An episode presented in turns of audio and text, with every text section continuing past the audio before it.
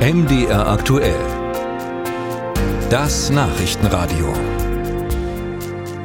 Seit etwa zwei Wochen gibt es feste Polizeikontrollen an der Grenze zu Polen und Tschechien. Damit sollen illegale Einreisen nach Deutschland verhindert werden.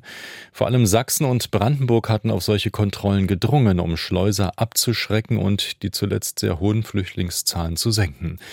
Inwieweit die Kontrollen wirken, darüber haben wir heute Morgen mit dem Innenminister von Sachsen, mit Armin Schuster von der CDU gesprochen. Guten Morgen, Herr Gefale. Herr Schuster, wie attraktiv sind die sächsischen Grenzen noch für Schleuser?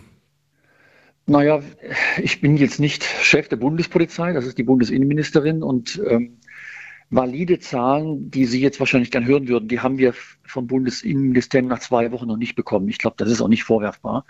Aber wir haben einen Eindruck. Also äh, wir spüren natürlich, weil die Landespolizei Sachsen ist ja im Hinterland der Grenze äh, eingesetzt, dass die Aufgriffe deutlich abnehmen. Also ich mache mal ein Beispiel. Wir haben in der letzten Oktoberwoche noch einen Schleuser und zehn äh, Geschleuste festgenommen. Vor, äh, noch im September waren das in einer Woche äh, 400 illegal Eingereiste.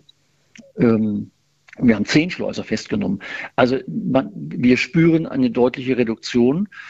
Äh, natürlich haben wir gute Kooperation mit der Bundespolizei und haben ein eigenes Bild, so subjektiv. Ich vermute, dass die Anzahl derer, die sich bei uns illegal im Grenzraum jetzt bewegen, also die Grenze überschritten haben, ich sag mal so zwischen 15 und 30, 35 Prozent sich reduziert hat.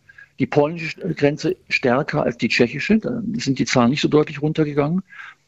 Aber das ist so ein erster klarer Trend. Es ist noch hm. keine richtige Bremse, aber eine Dämpfung spüren wir dort. Vermuten Sie gleichwohl, dass sich die Schleuser jetzt neu organisieren, dass sie möglicherweise die Ausreichrouten Routen planen und ähm, sich dann den Polizeikontrollen entziehen?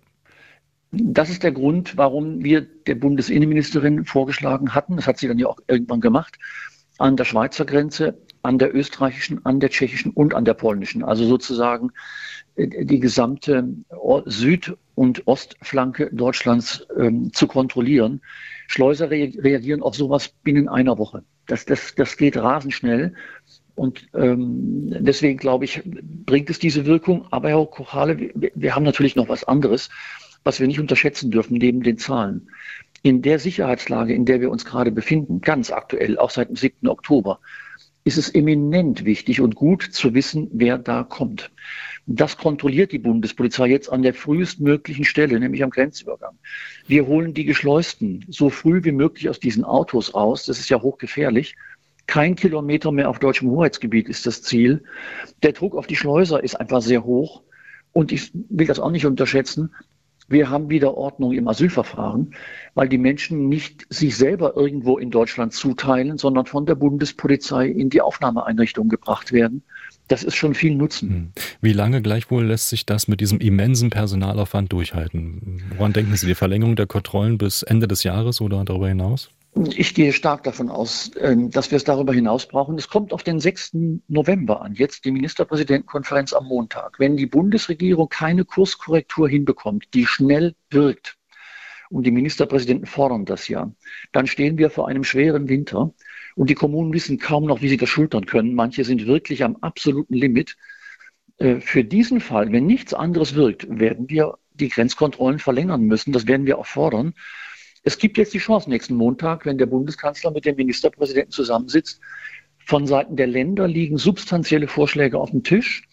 Werden die umgesetzt, steigen wir, glaube ich, aus Grenzkontrollen schnell aus.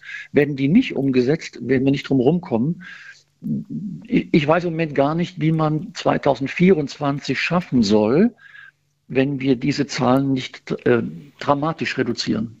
Sagt der Innenminister von Sachsen, Armin Schuster von der CDU. Bye.